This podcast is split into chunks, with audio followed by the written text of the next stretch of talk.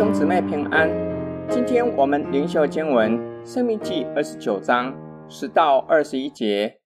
今日你们的首长、族长、长老、官长、以色列的男丁、你们的妻子儿女和营中寄居的，以及为你们劈柴挑水的人，都站在耶和华你们的上帝面前，为要你顺从耶和华你上帝今日与你所立的约。向你所起的事，这样他要照他向你所应许的话，又向你列祖亚伯拉罕、以撒、雅各所起的事，今日立你做他的子民，他做你的上帝。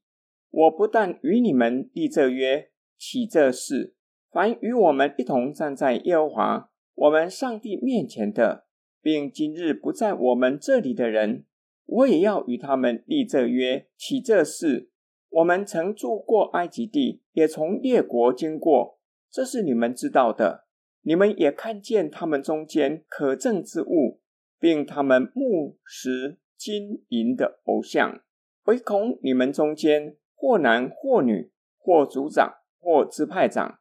今日心里偏离耶和华我们的上帝，去侍奉那些国的上帝，又怕你们中间有恶根，生出苦菜和阴尘。听见这咒诅的话，心里仍是自夸说：“我虽然行事心里顽梗，连累众人，却还是平安。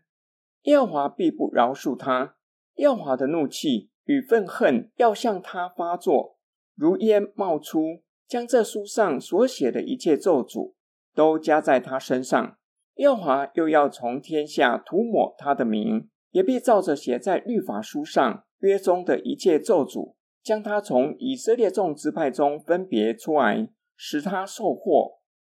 这是摩西临终前的劝勉，呼吁以色列全会众要顺服上主与众人所立的约，是上主以启示的方式立的。这样，上主必照着向列祖启示所应许的成就，要立你做他的子民，他要做你的上帝，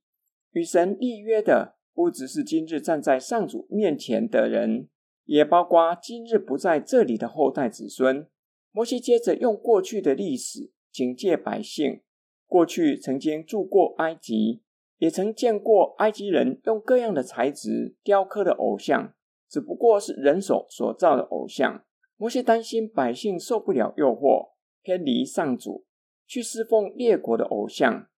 摩西表明，随从迦南人拜偶像。这是上主所憎恶的，拜偶像就像是恶根，会带来可怕的结果，会长出苦菜和阴尘，是有毒的植物，不只给人痛苦，更是会毒害生命，走向灭亡。若是有人心地刚硬，自以为虽然拜偶像，连累众人，自己却是平安，没有承受刑罚，摩西表明，上主必不饶恕这样的人。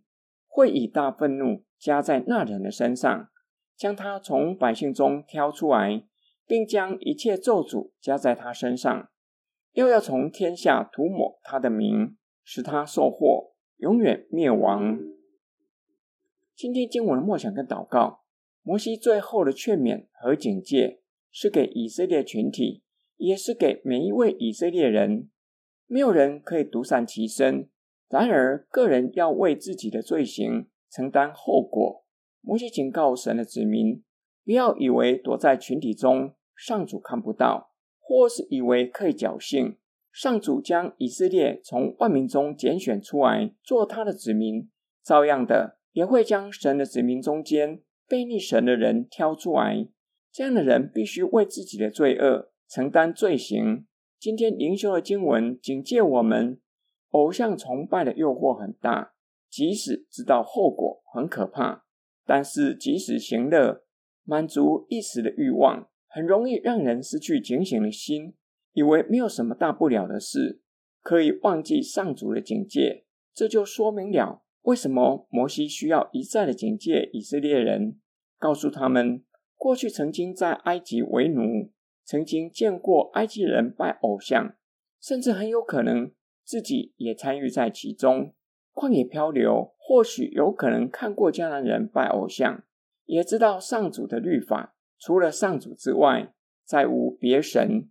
但是还是有人会受诱惑，不再单单敬拜上主，因为想要享受世上的荣华富贵。偶像崇拜可以容许拜他的人去拜其他的神明，但是基督信仰却不可以这样。主耶稣教导门徒，一个人不能够侍奉两个主，不可能敬拜上主又去拜偶像。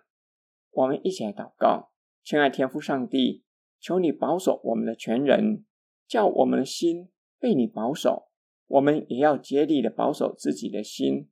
叫我们单单的敬拜你，单单满足于你所赐给我们的恩典，将感谢和颂赞全都归给你。我们奉主耶稣基督的圣名祷告，阿们始终我